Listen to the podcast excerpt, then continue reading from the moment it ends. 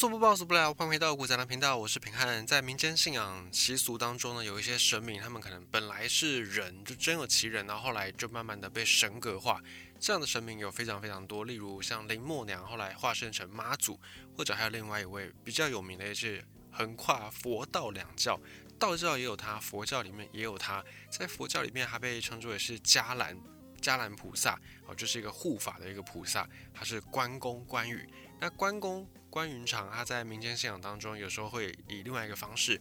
五财神的形象，或者有人叫他关帝爷，而侍奉关圣帝君的庙宇不计其数。然后这在华人信仰里面也是非常非常大宗的一个信仰文化。所以讲关羽啦，讲关公啦，或者讲帝君啊，或者有的地方叫做恩主公，或者叫做关帝爷，哦，他的名称非常非常的多。这个同时都是在讲同一个人，就是历史上面的关羽关云长。讲到关羽，不管你是以历史人物去看他，或者你是以这个神话的人物去看他，我们通常都会特别去标榜关羽关公的一个性格非常的忠义哦，对自己的皇上，也不能说皇上，应该是说自己的兄长，哦，对自己的这个主君就是刘备，非常的尽忠啊，怎么样都没有办法使其动摇对刘备的忠诚，以及呢，他非常讲义气哦，就是为兄弟两肋插刀在所不辞。这样的一个忠义精神，即便他在历史上面，可能他在一些事件的处理上面不是大家觉得那么样完美，可能还有一些可以去检讨的地方，但是我们大部分都不会否认关羽的忠义的精神。以及呢，通常你在一些，比方说《三国演义》啦，或者是以《三国演义》为题材所去拍摄的一些三国的戏剧也好、动画也好，或者游戏也好，总之呢，以关羽为创作题材的一些这种。艺术作品当中，有时候也会看到创作者特别把关于赋予的另外一个精神，就是傲气。呃，有时候是傲气，有时候是自负，就端看这个题材的需要，端看这个作品的需求。那更多时候当然是表现关羽的那种不可一世，或者是威震华夏，也是因为他自己本身真的有实力，武艺超群，然后所以他总是眯着眼睛看别人，就那种斜眼睥睨天下的感觉，他总是呈现出这种傲视群雄。的英雄气息，那关羽的傲气到底是他自己本身的性格使然呢？他自己本来就是这样子的傲气、目中无人的态度呢，还是另有其他的原因呢？在讨论这个问题之前，我们不妨从另外一个角度来去谈论、来去切入，就是我们不妨可以看一下关羽所身处的时代，到底那个时代对于人的那种习性或者对人的脾气有没有影响呢？讲到关羽的一个性格，我们就要来看一下他所处的时代是在汉朝东汉末年。在东汉末年过了不久之后，我们就是三国归晋。而每每讲到三国，或者你看一些三国的题材啦、三国的故事的时候，我们就觉得，哎，好像这个时代特别特别久，好像有那种三四百年。延续那么样长久的时间的错觉，但真正的狭义上的三国时代，其实只有六十年而已。就是我们真正开始从三个国家魏、蜀、吴都已经各自建立、各自称帝之后开始算，算到三国时代结束、天下归晋，真正的这个时间顶多才六十年。那甚至我们在讲的什么董卓啦，或者是那个挟天子令诸侯啊，这个都不能够算在狭义的三国时代，因为那个时候。曹操挟天子令诸侯的时候，根本就还没有三国鼎立，都还在群雄割据的阶段。所以广义的三国可能可以算的比较早一点，大概从可能十常侍那时候开始祸乱朝纲，到董卓开始进京勤王，但实际上是拥兵自重，大概是西元一八四年。而广义的三国大概是从一八四年或者一九零年开始算，那也通常就是在二八零年结束。那狭义的三国就是真正从魏、蜀、吴三个国家都建立了、都称帝了之后才开始算，所以真正的三国其实只有六十年。那你用广义一点来看，真正的三国时代，你把它算的范范围比较宽松一些，顶多也才一百年、一百零四年左右。所以三国我们会觉得它好像很久，但其实没有，它就是一个不短的，但是你要说很长吗？也没有很长，大概就是两三代人的一个时间轴而已。而讲到三国，在东汉末年，然后再过不久就是晋晋朝嘛，三国归晋。那晋朝再过不久就是所谓的魏晋南北朝，这个跟三国是有点重叠的。魏晋南北朝的魏跟晋，我，就是有接到三国的其中一个部分。所以魏晋南北朝很有名的一个时代的风气叫做清谈，或者有人叫他清议，清楚的清，谈话的谈，或者是议论议会的议，清谈或者是清议。那清谈或者是清议呢？它最核心的观念就是点评别人哦，去对别人做出评价好坏，其实有点像现代的这种感觉。我们现在也是有点。很喜欢去品评别人的一些所作所为或者好坏啊，即便这个人可能跟你根本没有任何关系，那他也不认识你啊，你也不认识他，但是总之呢，透过网络，透过媒体，我们就每个人都是可以对任何的人事物发表点自己的意见，所以现在也有一点魏晋那种清谈的风气。不过魏晋那时候的清谈还有一个比较大的影响的作用，就是它非常的。会对这个人产生很大的影响，也就是这些点评，其实历朝历代都会啦，就大家多少都会对一些人物哦做出批评啊，做出赞赏。但是尤其在东汉，在魏晋南北朝，这个风气特别特别的突出，甚至在东汉末年，也就是广义的三国时代开始算的时候，那个时候的风气就已经很盛行了，也影响那时候的社会结构。在汉朝那个时候还没有所谓的科举制度。就是我们在讲的八股文啦、考试啦、四书五经啦、科举，那个都是很后面才出现的。汉朝根本就还没有科举制度。那没有科举制度的状况之下，怎么样去选拔政府里面的这些公务员？怎么样去找人才呢？在汉朝，在东汉末年那个时候，有一个制度叫做举孝廉。察举孝廉，孝就是孝顺嘛，廉就是廉能廉洁，所以当时候的选官选才制度就是由地方人士去公推，去推出一位大家公认的，诶，这个人要么他孝子很孝顺，要么呢他非常的廉能，他就是不会去收贿，不会贪污，啊，做官非常清廉，这叫做举孝廉，这是一种察举制度，也就是官方不会去办一个考试，然后让你来参加。而是呢，官方会去民间征询地方百姓，尤其是地方的一些耆老们的意见。我就问这个地方的长老们说：“诶，请问一下，你们这边有没有什么孝子很有名的孝子，或者是你们这边有没有什么样很清廉的人？哦，别人他去买东西啊，别人找钱，别人多找他钱，他还要跟别人说：诶，不好意思，你找错了，我不应该多拿这个钱。像这样的人呢，就是会容易被拉进中央来做官。但是也因为没有考试。没有一个相对客观的评价，只是凭借着乡里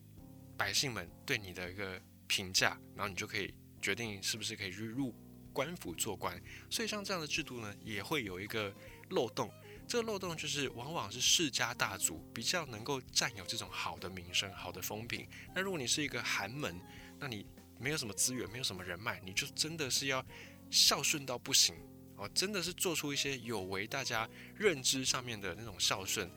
的那种常态，你才有可能会被察举孝廉。所以这个时候就会变成这种制度的一个漏洞。再加上汉朝那个时候，我们曾经分享过，在先秦，从秦朝，从春秋战国到秦朝，一直到汉朝，这个时候很多百姓都还是比较迷信一点。我们再用现在的话来讲，就是迷信。很多百姓都还是会认为说啊，天地万物有分阴阳，有分五行，我觉得任何事物都有分阴跟阳，任何事物都有分金木水火土不同的属性。甚至呢，以前汉朝的人还觉得说啊，自己的朝代是符合什么样的属性，比方说是土德啊，就代表整个汉朝是属土的啊，类似这样诸如此类。所以大家都把这种五行啊、阴阳啊用在生活的所有层面，所以当时汉朝的意识形态比较偏迷信。然后也有一些神秘主义的那种感觉在，哦，大家也会去观察说啊，怎么天有异象啦，或者是啊，这个连续几天下这种好雨啊，代表什么德不配位之类的，就是会去把很多的一些现象穿凿附会。所以这个时候呢，大家又迷信，然后又加上在考试的那种制度上不是那么完备，所以大家就会特别的讲求一件事情，就是道德。因为你要去察举孝廉，你也是要讲求道德嘛。你说不管孝顺也好，不管是清廉也好，这个都跟人的道德有关系。法律没有规定你一定要孝顺，法律没有规定你说你一定要就是非常的廉明，你一定要非常的廉洁，没有嘛？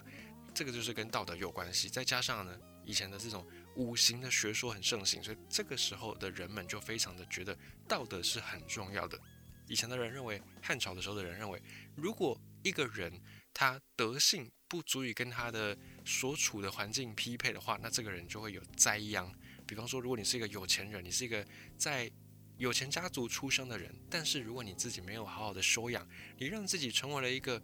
以现在的话来讲就是炫富或者是高调，那你就是属于德不配位、有朝一日你的财富会离你而去，你就守不住。那把这个事情放大到国家的层面呢？以前的汉朝的百姓就会觉得说，今天这个皇帝在位，如果连年灾荒，连年都是收成不好，然后连年都是风不调雨不顺，哦，那代表这个皇帝他的德性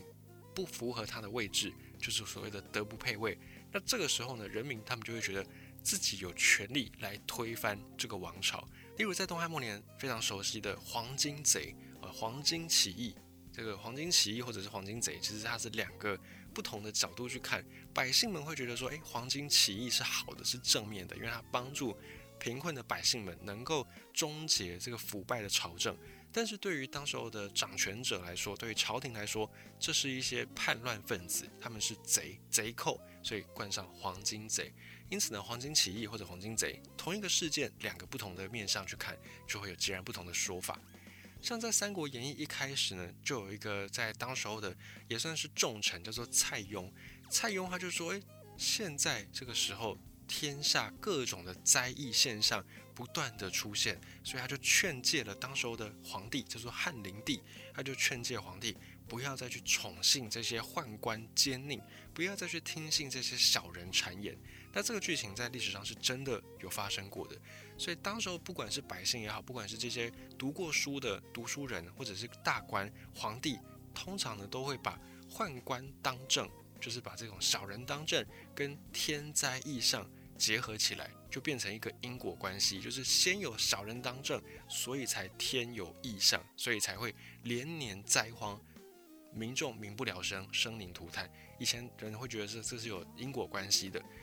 所以在整个东汉时代，尤其道德是一个人最重要的、最能够立处于这个世界上面的根本。也就是今天，如果你这个人，你为了谨守道德而失去了生命，你为了用维护自己的清白，用你的生命去维护，那大家觉得哦，OK，你很棒，你是一个很有道德情操的人。但如果你今天呢，你是面对这种指控，面对这种抹黑，然后你选择苟且偷生啊，你没有选择以死明志，那即便你今天活了下来，你在乡里之间也没有办法跟人家立足，大家觉得嗯不行，就是胆小鼠辈，懦弱无能。所以当时候在社会层面上当官，你要当官，你必须先具备孝廉的这种资格，所以也在意道德。那么在精神世界上面，以前的人那个时代的人也觉得说，诶，道德是一个人安身立命的根本，所以不管是各个层面上都对道德是非常的讲究的，也因此在整个东汉末年，那个时候的人非常重视自己的德性、名声、形象这些比较外在的条件。不过我们刚才讲到说，像这种察举孝廉的制度，因为它还是有漏洞，它并不是完全的客观的。你说考试，如果大家都用同一本课本上课，都同一个老师教，那考试的内容也都一样，那你考得好不好，那就跟个人的领悟力、资质有差嘛。那你说这个是不是最好的制度？可能并不是，但是它是一个相对的外力影响因素比较少的制度。所以考试，即便到现在都还是会维持着考试的制度。一来就是它相对的比较客观，二来是它相对的比较不会受到那种贫富差距啦、人脉资源的影响。但是像这种考试制度出现之前，当时候大家非常的讲求道德，所以等到道德的这种制度要求到后面开始慢慢的变得畸形的时候。就会出现一些很奇怪的现象，像整个汉朝都非常重视所谓的道德。那等到东汉末年，已经经过了西汉，然后又经过了一个东汉，已经经过了两汉的朝代，这个制度慢慢的变得越来越畸形，变成所谓的轻易。因为原本只是大家规范你的道德，然后到后面呢开始变成轻易的意思，就是说大家对于这种道德的要求已经越来越病态了。原本呢，在孝顺的故事当中，你可能诶对爸爸妈妈嘘寒问暖，或者是晨昏必醒啊。你早上出门的时候跟爸妈讲一声，诶，爸妈我要出门了啊。你回到家的时候也跟爸妈说，诶，爸妈我回来了。哦，如果你有做到这样，你可能就已经是孝子。可是因为大家都这样做，我们用以现在的话来说，就叫做内卷。我们曾经也分享过内卷的意思，就是。当大家都这么做，而你不做，那你就是相对退步。但是当大家都这么做的时候，那个差异就显现不出来。就好比是念大学，以前考大学、念大学是真的顶尖中的顶尖才有办法。可是后来因为大家都念大学，所以你不念，反而变成你是学历不够。可是大家都念大学，那大学的那种稀有性就缺少了，或者大学就不是那么样重要的一个事情。但是你还是得念，然后就变成像这样的一个现象，就叫做内卷。那清谈也是这样子，当大家都要求道德，当大家都可以做到成婚定型，大家都可以做到出门回家都跟父母问安的时候，你这么做，你已经不算是孝子了。那怎么样才可以更加的表现出你是孝子呢？你可能就已经想到了二十四孝，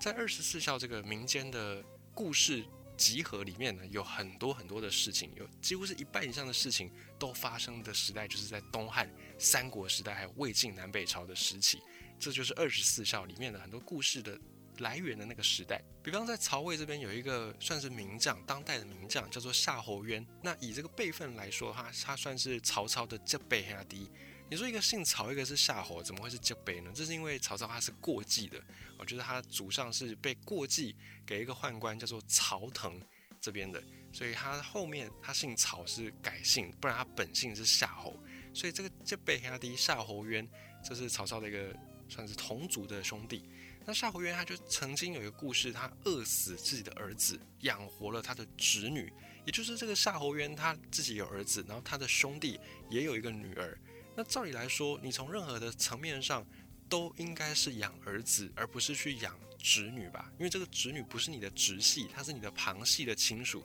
而且呢，她又是女性，在当时候那个时代，当然大家对女性不会那么重视，所以从任何的角度上来说，养男不养女，养自己的儿子不养别的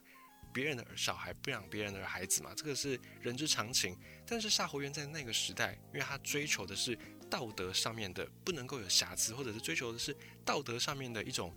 诶，我真的这么做，我就是违反人之常情，所以我特别的有道德，所以他宁愿让自己的儿子吃不饱而饿死，然后就让他的儿子在曝尸荒野，就不管他，不闻不问。那反而是夏侯渊他自己的兄弟已经过世了，但是这个兄弟的女儿还活着，所以夏侯渊呢就有点要代替他的兄弟去照顾这个孩子的意思，所以他宁愿去照顾兄弟的女儿，而放弃了自己的亲生儿子。像这样的事情，也因为大家人之常情不会这样选择，大家都会选择养儿子，而且是自己的儿子，而不会去养兄弟的女儿。所以当他这样做的时候，违反了人的常情，反而更容易被记载。更容易被变成是受到好的评价的对象，所以到这个清谈发展到东汉末年的时候，已经演变成有点作秀的那种性质。当然有一些是发自真心的，比方说夏侯渊他饿死自己的儿子，这个可能真的是他发自真心的，我们不得而知。但是你就可以感觉到，还是有一些是作秀成分，有可能会在这个时代发生的一个事情。像二十四孝里面，你去看有很多的故事都是。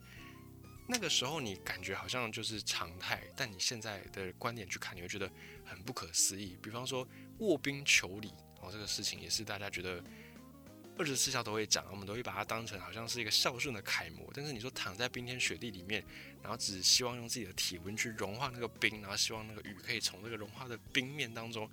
跳出来，然后就可以拿到这个鱼回去给爸爸妈妈吃来孝亲，这个怎么想都不太合理。哦，我们且不讲这个科学上面的不合理，我们光是用想的卧冰求鲤，你你愿意这样做吗？可能大部分的人还是觉得我去市场上面找找看有没有鱼啊，可能还实际一点。所以类似这种事情，在东汉、在三国、在魏晋南北朝非常非常的多。后来有很多故事都变成了二十四孝。还有呢，在两晋时期，就是西晋、东晋这个时代，有一个人叫做邓攸。邓攸他在有一次逃难的时候也做过类似的事情，跟夏侯渊类似，他也是舍弃了自己的儿子，然后保全了他兄弟的儿子。我觉得有也有这样的类似的事件，像这种对于道德的追求，已经是东汉人的比生命还重要的事。我今天可以死，但是我不能够死的没有道德。就我今天呢，可以因为我的这种道德操守而死，但是我不能够因为我的清白。被污蔑了，然后我不去证明他，我还选择苟且，我不能够不以死明志，这是东汉人所唾弃的。所以，如果你有道德，你就会被大家尊敬，你就会被礼遇，你就会走到哪里都可以平步青云。甚至呢，即便你今天为了道德而以死明志，那你的同族的这些族人或者你自己的儿女也会受到很好的对待。这是当时候东汉末年发展出的一套风气，甚至这个标准呢，是连那种。宵小，连那种不讲道德的人都会认同的一套价值观。像是在汉朝末年，有一对兄弟姜氏兄弟啊，姜太公钓鱼的这个姜哥哥叫做姜公，他就跟弟弟外出，有一次呢被强盗抓住，那被强盗抓住，大家都会很惊慌啊，甚至我们都可能会想说啊，我要出卖对方，换取自己的平安。但这两兄弟不是，这两兄弟呢，都是争着跟强盗说：“哎，强盗，强盗，你把我留下来吧，你放我哥哥走吧。”然后弟弟就哥哥就跟他说：“哎，别别别，强盗，强盗，你把我留下来吧，你放我弟弟走吧。”两个兄弟是这样子互相在争取，让强盗留下自己，放过另外一个对方。然后强盗看到这个状况，也觉得大受感动，然后也就跟这两兄弟说：“哎，好好，这样子好，我不绑你们两个，你们两个都一起回吧。然后我不只要放你们走，我还要给你们一些，就是等于说盘缠啊、过路费啦，让你们回去的路上呢，可以可以有一些花费，有一些钱能够用这样。不过呢，这个江公这哥哥他就说不行不行，我不能够拿这样的钱，这是不义之财，不能够拿。然后这个强盗最后也没办法，就好，既然我要给你钱，你还不要，那我至少请你们吃顿饭。”你们再上路吧。还有这样子一个事迹被记录下来。还有在汉朝末年，也有另外一个人叫做荀巨伯。荀巨伯他有个朋友病重了，然后为了要保全他病重的朋友，他也是跟碰到盗贼，然后跟这个盗贼说：“哎，盗贼先生，我的朋友已经病重了啊，但我还健健康康的。你留我的朋友无用，你不如留我吧，我愿意代替我的朋友，哦，来为你所绑，为你所掳，当你的人质这样。”后来这个荀巨伯的事情也感动了盗贼，所以盗贼呢，他也就跟这个荀巨伯说：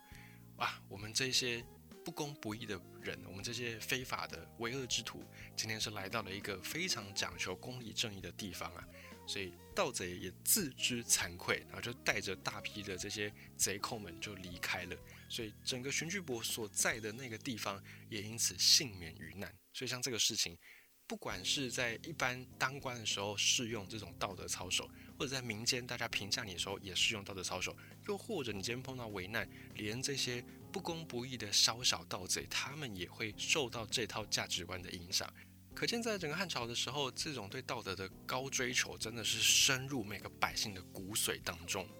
所以，我们今天就用了在汉朝那个时候留下来的一些事迹，我们去验证，诶，到底东汉的人他们怎么样去看待道德品格这些事情。然后之后呢，我们再好好的分析关羽他的傲气到底从何而来。